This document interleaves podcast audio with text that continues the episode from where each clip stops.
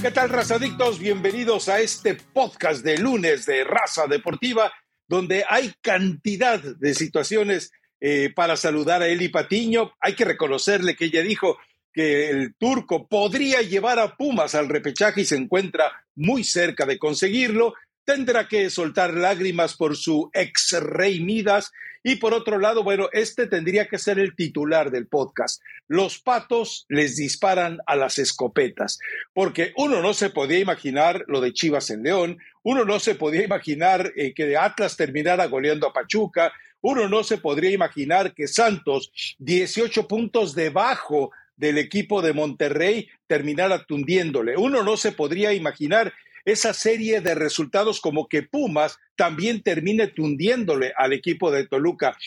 Eli, fue la jornada en que los patos les tiran a las escopetas, excepto, claro, en el caso del América, que pareció que también se vería involucrado así, pero a final de cuentas no ocurrió.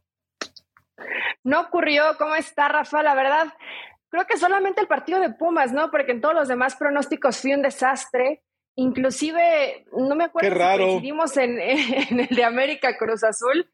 No, creo que tú, tú decías que América terminaba goleando a Cruz Azul. Bueno, ya no importa, ahí están los resultados. Una jornada que terminó siendo de sorpresas. Probablemente la mayor sorpresa fue el partido de León contra Chivas. Me refiero a la sorpresa porque León venía jugando bien, porque Guadalajara tenía estos altibajos que te dejaban un tanto de duda y la verdad que terminó siendo una buena jornada, sobre todo el sábado, buenos partidos de fútbol. Me estuviste molestando en el encuentro entre Atlas y Pachuca, como tenía que ser, ¿verdad? Eh, termina perdiendo de, fea manera el Tuzo ante Atlas en un equipo que parece que ese estilo de juego, ¿no? Ese fútbol directo, donde Pachuca siempre es un equipo que, que, va, que ataca, pues le cuesta la transición cuando ataca al momento de, de, regresar a defender y Atlas hizo lo que quiso con esa situación, además ganando muy bien las segundas jugadas. En términos generales, pues eh, ahí está la tabla general. ¿No, ¿No me crees en el milagro del turco? ¿Está ahí, Rafaelo? Es que parece que puede ocurrir porque de verdad ha transformado a los jugadores. Bueno, dime cuándo viste con Rafa Puente a César Huerta. Dime cuándo viste esa versión de César Huerta con Chivas. Algo, algo logra hacer el turco Mohamed metiéndose en la cabecita de los jugadores que realmente los motiva, los agrupa, los hace solidarios con lo que quiere hacer el equipo. No, no, la, verdad es que lo del turco Mohamed, bueno, eh, entendemos que el cierre del torneo es muy complicado. Eh, se atraviesa, pues incluso cerrar eh, visitando precisamente a Rayados, lo cual eh, implica ya una serie de emociones. Pero no, en una de esas el turco Mohamed puede dar la gran sorpresa, es decir, a este Monterrey del ex Rey Midas ya se ve que se le puede ganar en su casa y fuera de su casa.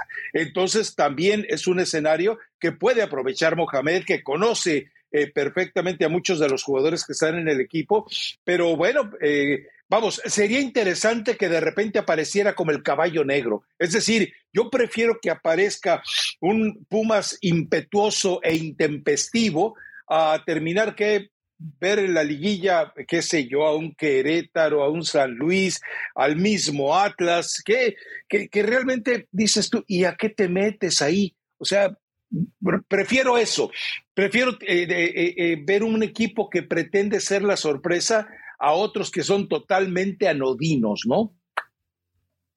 Sí, la versión de Huerta no se la había visto nunca, Rafa. Hoy.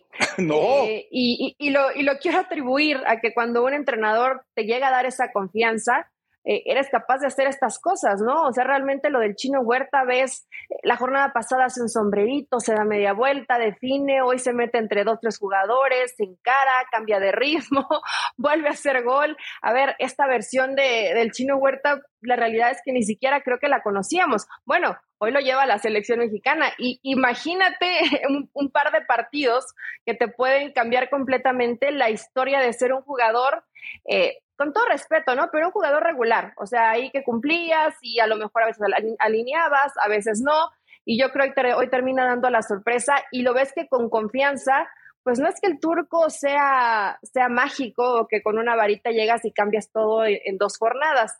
Pero el darle esa responsabilidad y confianza al futbolista al parecer que le está dando resultados. Son rivales difíciles los que le quedan, Rafa. Más allá de mi positivismo, eh, tanto América como Rayados no van a ser sencillos. Tiene que ganar uno y empatar uno para que las cuentas terminen saliendo y, se meta el turco Mohamed con, con sus Pumas a liguilla. Ahora, si se mete reclasificación, coincido contigo, ¿eh? de ver a un los que no hay posibilidades de ver a un Gallos, de ver a un San Luis, prefiero mil veces ver a estos Pumas. Sí, la verdad es que, eh, vamos, eh, refrescaría el repechaje, lo haría interesante. No lo haría de, ese, eh, de los típicos repechajes que dices tú, ah, qué flojerita. No, Pumas, por lo pronto, sí, y el mismo Turco Mohamed le daría, le daría una cara nueva.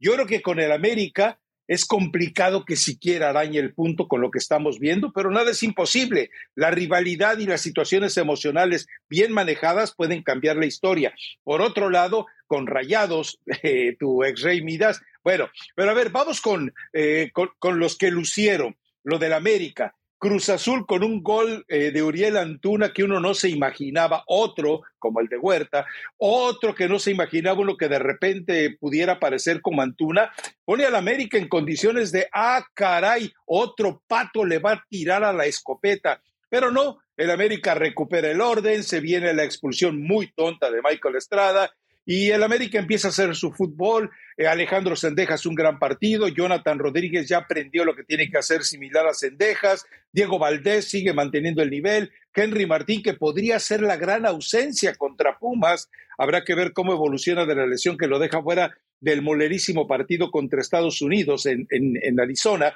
pero eh, lo del América sigue siendo muy bueno y eh, la verdad es que volvió a encontrar, más allá de, del, del error de Álvaro Fidalgo en el gol de Antuna, que es así como algo extrañísimo que se equivoque Fidalgo de esa manera, eh, es lo único que le dio a la máquina como una ilusión muy breve, muy efímera. Se viene la expulsión, insisto, de Estrada.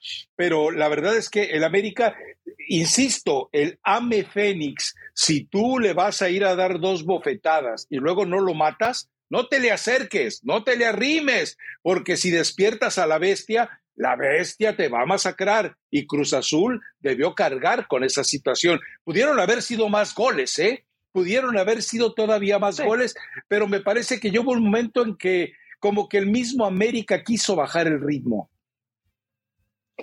No sé si perdonar, porque América no es de los que te perdona. Este América es de si te puede hacer 6, 7, los va a buscar. También corrieron con un poco de fortuna, un par de postes que tuvo ahí el, el cabecita Rodríguez, pero yo creo que sí te cambia un poco la historia. Vaya, no sé si el resultado final hubiera sido 3-1 pero creo que 11 contra 11, el Tuca Ferretti no, no, le hubieran metido esa cantidad de goles. Para mí los cambios estuvieron extraños. ¿Extraños en qué sentido? En que creo que pudiste haber buscado un poco más. A ver, de todas maneras juegas un 5-4. Realmente a lo mejor te quedabas un poco chato al frente, pero podías seguir compitiendo de buena manera y creo que el Tuca en esa necedad de no querer perder el partido, él solito se suicida, Rafa, porque quiere esperar, quiere aguantar con apenas una mínima ventaja e inmediatamente se pone abajo en el marcador, ¿no? Entonces, eh, pues realmente fue muy superior a América la realidad es esta. Yo creo que el equipo que mejor está jugando después de, eh, lo visto en el fútbol mexicano, después de 15 jornadas, hoy es el América. El América es el que mejor está jugando, es el que bien lo dice, si de pronto tiene picos bajos durante el partido, eh, le comienzan a ganar o lo comienzan a presionar y lo despiertan y se viene un América que se vuelve eh, aplastante, que no te deja respirar. El, buen momento de muchos jugadores, vaya, se equivocó Fidalgo, no, pasa nada si se equivoca en una, porque Fidalgo te, te acierta 10 más. Y lo de Diego Valdés, Rafa, hay que esperar, ¿no? Porque este América, sí, claro. claro, va a estar en liguilla. Que en momentos importantes aparezca, es lo que siempre le exige la afición, pero en los partidos, en los partidos que se le han complicado en la jornada regular, Diego Valdés ha aparecido y está ahorita en este momento hecho un jugadorazo, funciona mucho para lo que está pretendiendo el Tan Ortiz y hoy América es el que mejor juega al fútbol, por encima de Rayados, por encima de Toluca, por encima del que me pongas, hoy el que mejor juega es el América. Sí, eso de picos bajos que dijiste es muy cuestionable, pero no vamos a entrar en cuestión de semántica porque los, chicos son siempre apuntando a la cardiogramas nunca los has visto, Rafa. sí, sí, pero en fin, a ver, eh, eh, bueno, y América, queda claro que si Monterrey se descuida tantito, si Monterrey eh, se desequilibra tantito, especialmente en ese partido de cierre contra el equipo de Pumas, América puede terminar de líder general, ¿eh? Ojo, pero bueno, vamos a esperar, como dices tú, que haya consistencia. Lo bueno es que el Tano ya entendió, o no sé si, eh, ¿cómo se llama? Telemeque, algo así. Eh, si la telepatía de Telemeque eh, es, es está rota con con el Tan Ortiz, pero ahí dejen Araujo en la banca sentadito, ahí que se oxide, ya no vuelvan a pensar en él. Pero vamos al partido de, Chivas. A ver, Alex, te voy a poner un examen, ¿eh? Te voy a poner un examen para que, a, ver, a ver si eres tan buena viendo partidos. Alexis Vega cambia de posición porque se le ordena Pauno por los cambios que hace Pauno porque fue su decisión ante la inoperancia de Víctor Guzmán o por todo lo anterior?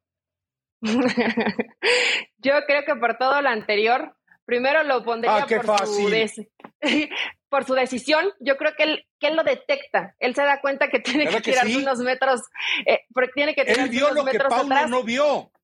No creo que Pauno se lo haya indicado, pero también los, los cambios lo benefician para él poder tirarse unos metros hacia atrás. O sea, yo creo que fue parte convicción del propio Alexis Vega y que los cambios terminan favoreciendo donde él entiende que ahí arriba estaba completamente solo y estaba siendo inoperante, te tiras unos metros atrás y pone eh, pases espectaculares, ¿no? Lo leyó para mí perfectamente Alexis Vega y le ayuda un poco en la chamba a Pauno. Pero a ver, Rafa, no todo te lo tiene que decir el entrenador. También el jugador tiene que tener la sensibilidad de, entender el partido y de saber en dónde sí puedes hacer daño y en dónde está siendo prácticamente inoperante para el equipo. León fue mucho mejor para mí en el primer tiempo de lo que hace Chivas y Chivas cambia completamente para el segundo. Pero ojo con algo, ¿eh? Eh es decir, eh, no, yo en lo personal, y no sé si tú, yo no estoy acostumbrado a ver a un jugador mexicano capaz de improvisar sobre un partido de fútbol. Es el, si es todo, como, como a mí me parece que es, y no Paunovic, una decisión propia de Alexis Vega de retomar, de controlar y de decidir dónde ubicarse para el bien del equipo, sería, te lo juro, el primer jugador mexicano que yo veo que es capaz de tomar una decisión drástica en una lectura de partido y en un manejo de partido, porque de verdad, búscale entre los supuestos talentosos, y yo no recuerdo haber visto algo así, vamos, ni con Benjamín Galindo, un tipo prodigioso para ese tipo de cosas. Por eso, insisto, lo de Alexis Vega a mí me pareció eh, supremo y tengo mis dudas. Eh, eh, a ver, hace los tres cambios, los hace de golpe y de repente Alexis Vega se siente cómodo y yo me pregunto, ¿y tu Pochito Guzmán anda perdido buscando la prueba B o dónde anda, eh? Te dije que cuando están pidiendo la convocatoria, me queda claro que no han visto los últimos partidos de Chivas, donde a Guzmán le ha costado no lo veo cómodo, pero no lo veo cómodo, ya no, ya no fue con Alexis Vega, porque lo, platicábamos esto la fecha anterior. No lo veo cómodo con el equipo, lo, veo presionado. No sé si de pronto sienta que eh, lo que están hablando en selección del tema del dopaje lo tenga un tanto distraído, pero venía en un, en un nivel alto y, y después del clásico no se ha podido levantar será parte del trabajo de, de Paunovic que Víctor Guzmán retome un buen nivel porque lo necesita en buen nivel en la liguilla, ¿no? Más allá de que hoy tiene esta eh, inteligencia Alexis Vega, que imagínate si todos los jugadores lo pudieran desarrollar. ¡No, hombre! Sería un, sería un parísimo. Para, pero no, no te digo para el entrenador, para el bien del equipo, que supieran leer y detectar en qué momentos para la selección son mucho más eh, hábiles bueno para la selección mexicana por supuesto en ese en este caso Alexis Vega yo espero que Guzmán lo termine mejorando lo veo perdido, Rafa, lo veo perdidón y desesperado. Entonces, eh, espero que sea cuestión simplemente de, algunos partidos, que Pau no hable con él y que le diga, tranquilo, a ver, no pasa nada. Hay momentos así en el torneo donde se puede venir una baja de juego, pero lo más importante es que en la liguilla, donde también creo que va a estar Chivas. Bueno, aquí dije que iba a estar Chivas y América no iba a estar directo. Entonces, eh, todavía quedan un par de partidos para que eso se cumpla, pero Guadalajara hace un gran segundo tiempo. Yo inclusive, Rafa, pensaba cuando en estos cambios que viene haciendo Pauno, que si no mete a Loso González, mete a Torres, yo pensé que iba a iniciar con Pavel Pérez y no lo hace, ¿no? Pero hoy me parece que Pauno ha entendido que Pavel le funciona de cambio, entra de cambio y, y te cambia la historia, te cambia la cara completamente de lo que puede hacer Guadalajara, otro jugador que le ha dado confianza y que hoy le está dando resultado no solamente para el equipo, sino en el marcador, que es lo más importante. Chivas tiene buenos 45 minutos y con eso le alcanza. Vamos viendo paso a paso este, este Guadalajara. No sé, yo sé que yo lo dije, pero no sé si le alcanza para meterse dentro de los cuatro. Viene muy apretado eh, lo que es Pachuca, lo que es León. Quieren estar ahí y, y sacarlos de la cuarta posición. A ver, eh, es que, y te hacía esta pregunta también por el hecho de que volvemos a entender que el chiripazo para vencer a León fue el chiripazo emocional, mental, intelectual que se llevó a cabo en la cabecita de Alexis Vega. Y me parece magnífico. Pero eh, eh, yo creo que también Paunovic al final debe haber entendido que tiene un jugador más valioso de lo que él cree. Insisto, de verdad, no recuerdo jugadores mexicanos. Eh, recuerda la frase de la Volpe: el jugador mexicano es un analfabeta futbolístico. Y tú lo sabes, Eli. Eh, tú le preguntas a alguno de los jugadores. Eh, hoy, por ejemplo, agarras a, a, quién? Bueno, la Chofis también ya desapareció, pero agarras a la Chofis y le dices, oye, ¿con quién es el próximo partido de Pachuca? si, si, juegas, ¿con quién te, te tocaría ir de manera directa en la cancha? Y te juro que no vas a ver. Entonces, el hecho de que el jugador mexicano, por lo menos esta golondrina, que a lo mejor es sin verano, de Alexis Vega, eh, sería fantástica, de verdad sería fantástica, pero es muy complicado porque no se educa al jugador mexicano a ver partidos. Eh, no, no, no, hay, no hay un hábito de ver partidos de fútbol. Eso, y tú lo sabes, es lamentable el jugador mexicano. Pero bueno, eh, Ah, estábamos hablando de jugadores relevantes. No podemos dejar fuera en el caso de Atlas Pachuca otra vez lo que hace eh, nuestro casi paisano Julián, ¿no? la verdad es que lo, que hizo Quiñones, que yo creo que a decir, este muchacho nació en Acapulco. Para mí, yo, yo, lo, yo lo veía en las, eh, cuidar lanchas de chiquito, por si quieren eventualmente pensar en naturalizarlo, ¿no? Pero la verdad es que lo, de Julián Quiñones es maravilloso, es espléndido, dándose luz. O sea, ¿quién se había burlado de Kevin Álvarez como se burló él, Elizabeth Patiño? No, y cómo cobra el penal, Rafa como lo termina explicando. Eh, humilló de todas las maneras posibles al, al Pachuca en lo que se puede hacer en, en, la cancha. Y no, no hay que a lo mejor meterle demasiado a, la lógica del fútbol o, o, mil explicaciones. Es una forma de jugar, la forma en cómo juega Atlas y los jugadores que tiene, que hace muchísimo daño al Pachuca y que eh, difícilmente lo pueden llegar a contrarrestar. Si Pachuca en esos jugadores que son Kevin, que son Isaís, eh, que siempre van al frente, quedas, quedas largo en la transición, te matan, ¿no? Es suicidio. Y esa forma de jugar Pachuca beneficia completamente al Atlas. O sea, más allá de que el tropiezo y lo, lo, que quieras mencionar y que a Pachuca le ha costado, yo creo que ya esta forma de juego de Atlas le tiene tomada la medida al Pachuca. Y si se enfrentan 10 veces más, yo creo que Atlas ganaría nueve y por ahí a lo mejor Pachuca empata o gana uno. Eh, pero sí, Quiñones eh, es brutal, ¿no? Es dificilísimo cómo tratar de detenerlo y se puede llevar uno, dos, tres, hacer una pausa, define, te aguanta el balón, o sea, realmente es un jugador muy completo. Ahora vi muchos tweets en la línea de tiempo donde pone la estadística de Quiñones pero arrobaban a la selección de Colombia, Rafa. Entonces, pues igual y, termina yéndose, termina yéndose para Colombia, ¿no? Que podría ser una gran alternativa. Él no ha sido seleccionado con la mayor, seguramente en este nuevo proceso, si lo llegaran a llamar, Quiñones sería el más feliz. Sí, ahora, eh, yo eh, estoy elucubrando, ¿eh? No he dicho, no hay nada, no tengo pruebas, pero estoy elucubrando.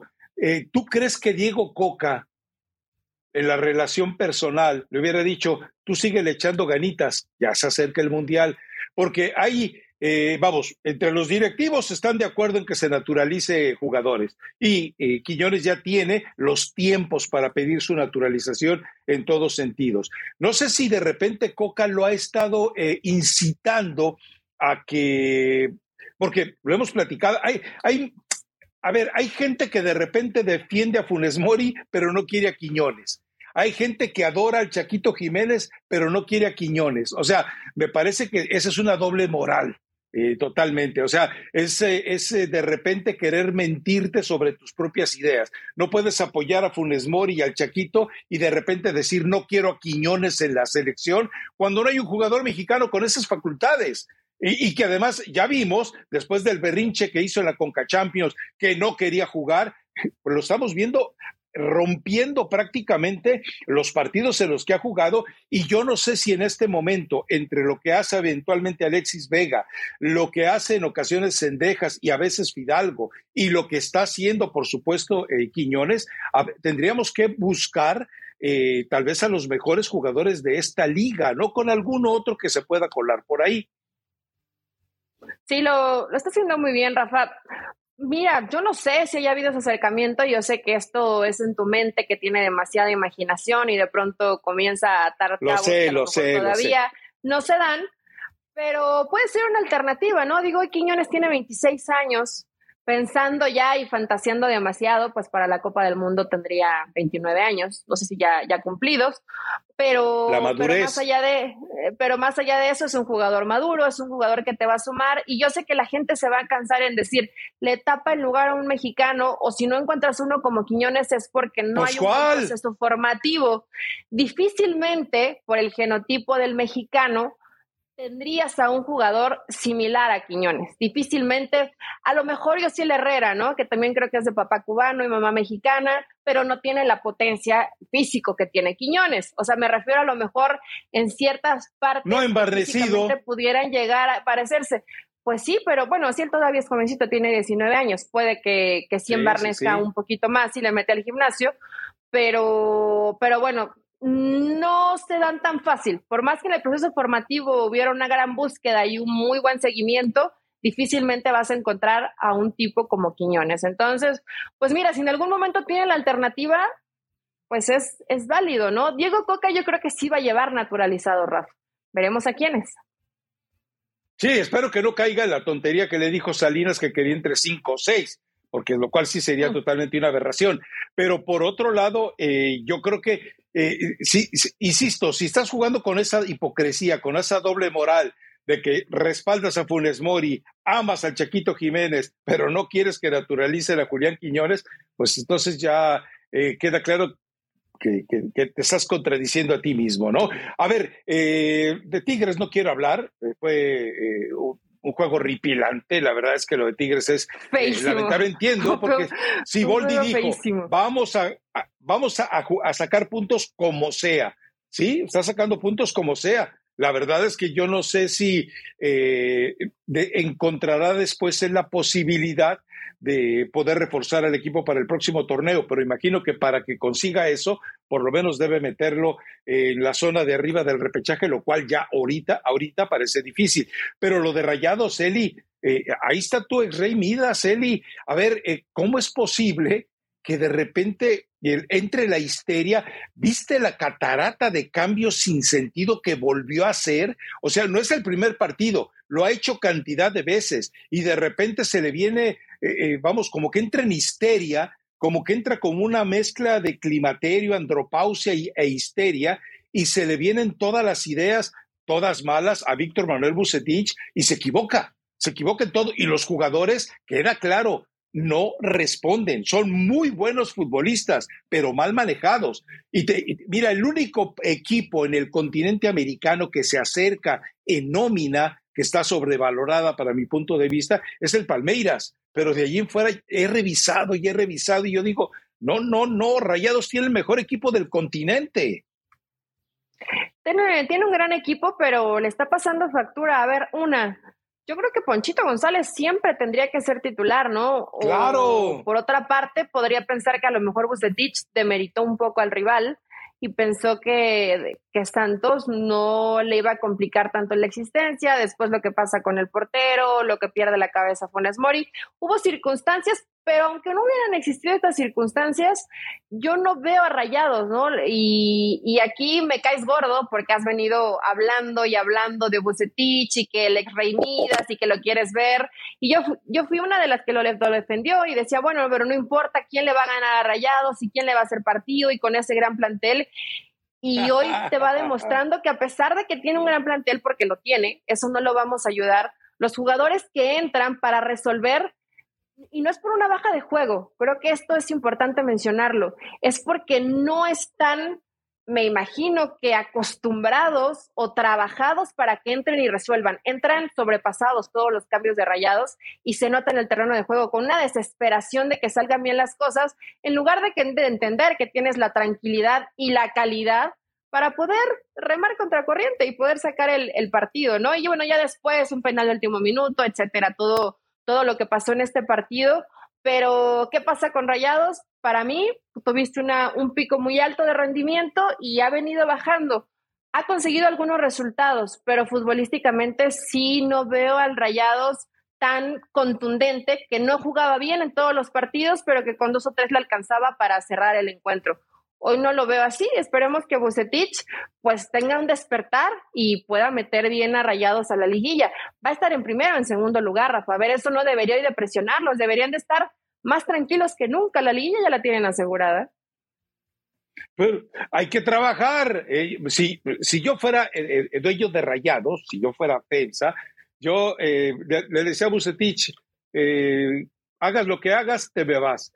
Iba con Almada, le decía, aquí está el doble de tu contrato que tienes con Pachuca. Chucho, te indemnizo por llevarme a Almada. Y es, este equipo, este, este plantel, con un entrenador que le da tanta confianza, que crea competencia interna, que los libera de, de cadenas, terminaría ganando 5-4 todos los partidos, gracias a Dios. Pero bueno, ahí está tu Rey Midas, el Rey Miedos, por si tenías todavía alguna duda. Y bueno, lo de Santos fue valioso, eh, mantuvo por lo menos la cordura y mantuvo el honor lo cual es muy importante. Lo de Funes Mori es absurdo porque además se pierde el siguiente partido y, y Monterrey, insisto, si se descuida tantito, y el América no cede en, el paso que lleva, puede terminar en segundo lugar, ya más abajo no va a terminar, pero sí puede terminar en un segundo lugar que sería una decepción total, ¿eh? A menos que me vas a decir, no, es que la estrategia de Bucetich, porque ya sabe que el superlíder nunca queda campeón. Pamplina, diría el muchacho Choco Alto. No, no, no. Ni siquiera, ni siquiera lo pensé, no sería un argumento para justificar a Bucetich y su equipo tiene que mejorar. Lo que sí me gustó, y qué bueno, y espero que todos los árbitros ya se manejen con esta forma. Segunda, segunda mentada de madre, te vas te vas y no me importa que cambie cómo está el partido y no me importa que digan que tarjetitas muy fáciles y debe ser como aplicó el criterio con Funes Mori, esperemos que así sea con todos los jugadores de la Liga Mexicana, Rafa. También con Guiñac es la, es la única, sí, es la única forma de hacer que, te respete, ¿no? Porque si lo dejas que constantemente te esté insultando, ya vimos los desastres que han pasado en, en las últimas jornadas. Entonces, si así van a estar las tarjetas para los que falten al respeto, me parece perfecto. Bien lo señalas, también lo lo hizo Guiñac, ¿no? Que, que no era todo culpa del Chima Ruiz. Ahí está, todos decían, no, es que era el Chima que no estaba a la altura, ve. Y estuvo más cerca Gallos de hacer gol de lo que estuvo Tigres. Guiñac falló unas que habitualmente en la mejor versión de Guiñac las metía muriéndose de risa. Hoy no, no anda fino Guiñac.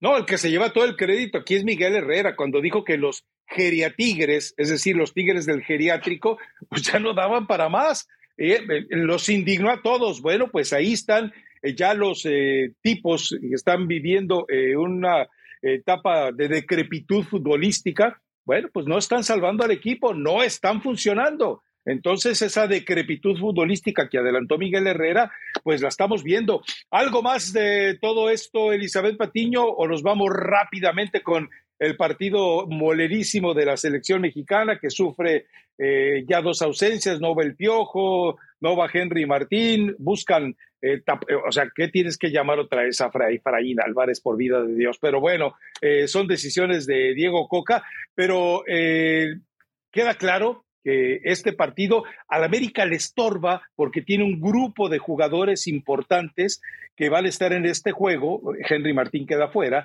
pero que además tienen un partido muy complicado contra Pumas. O sea, de repente hay, hay equipos que sí van a ver una especie de resaca en la siguiente eh, jornada que les va a afectar este tipo de, encuentros innecesarios, insisto. Es, eh, es la, forma en que Estados Unidos demuestra que, tiene, que te tiene como esclavo, porque es la única manera para entender que a México ya eh, obedece con el yugo en el pescuezo lo que quiere Estados Unidos de él. Y lo hemos visto a lo largo de los últimos años.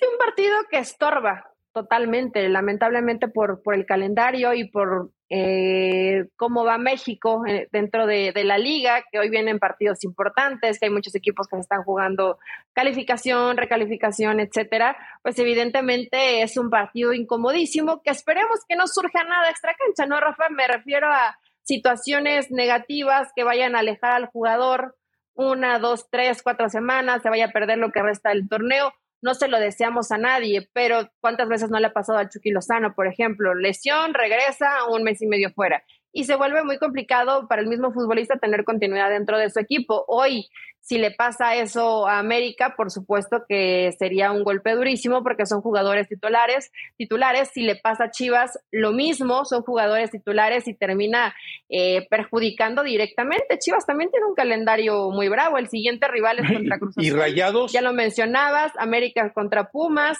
eh, Rayados también. te lo veo como más? Bueno, es que en general, no, bueno, el mismo Pachuca, que se lleva, se llevan también jugadores de Pachuca son equipos que hoy están detestando con todo su ser este encuentro molero amistoso, donde por cierto vas a estar, Rafa.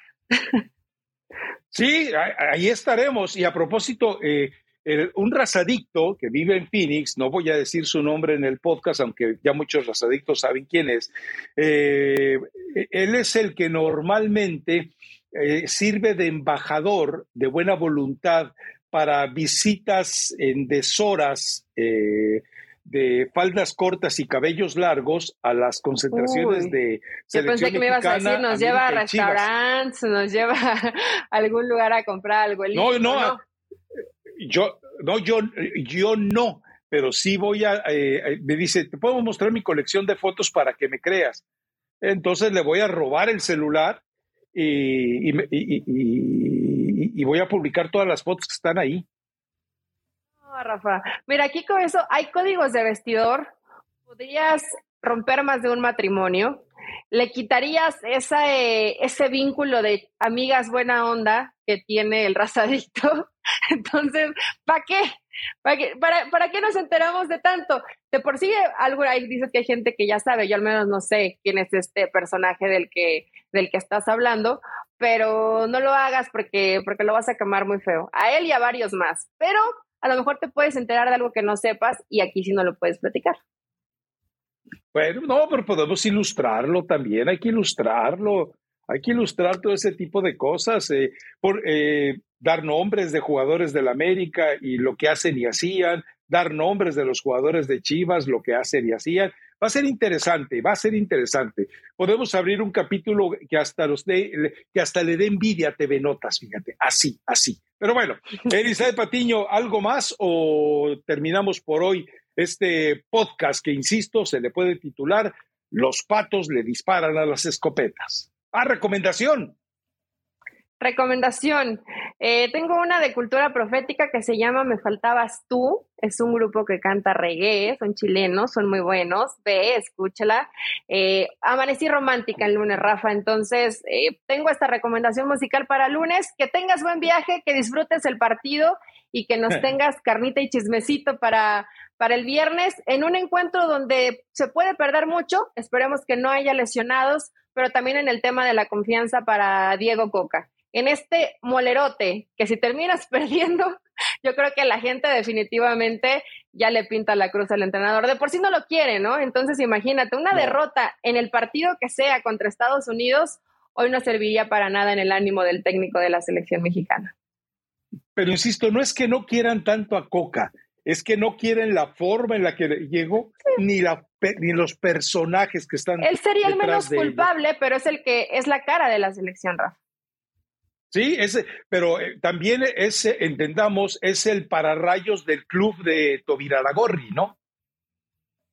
Además, y, y, están felices. Ahora, si gana, la gente va a decir, sí, fue un partido molero, pero más o menos se, tranquiliza un poco. Además, va a ser interesante ver a ciertos jugadores que le da la primera eh, oportunidad a Diego Coca. Si bien este es un arrejuntado de la MLS, la selección que va a llevar a Estados Unidos, pues yo creo que de cierta forma va a poder ver a futbolistas que dicen es que hay que darle continuidad a los nuevos jugadores, a la nueva camada. A ver, pues que respondan, porque imagínate que ya te ganan en todos los sentidos, que te ganen en este molero, pues nos va a dar mucho de qué hablar. Así es. Bueno, nos escuchamos. Chao.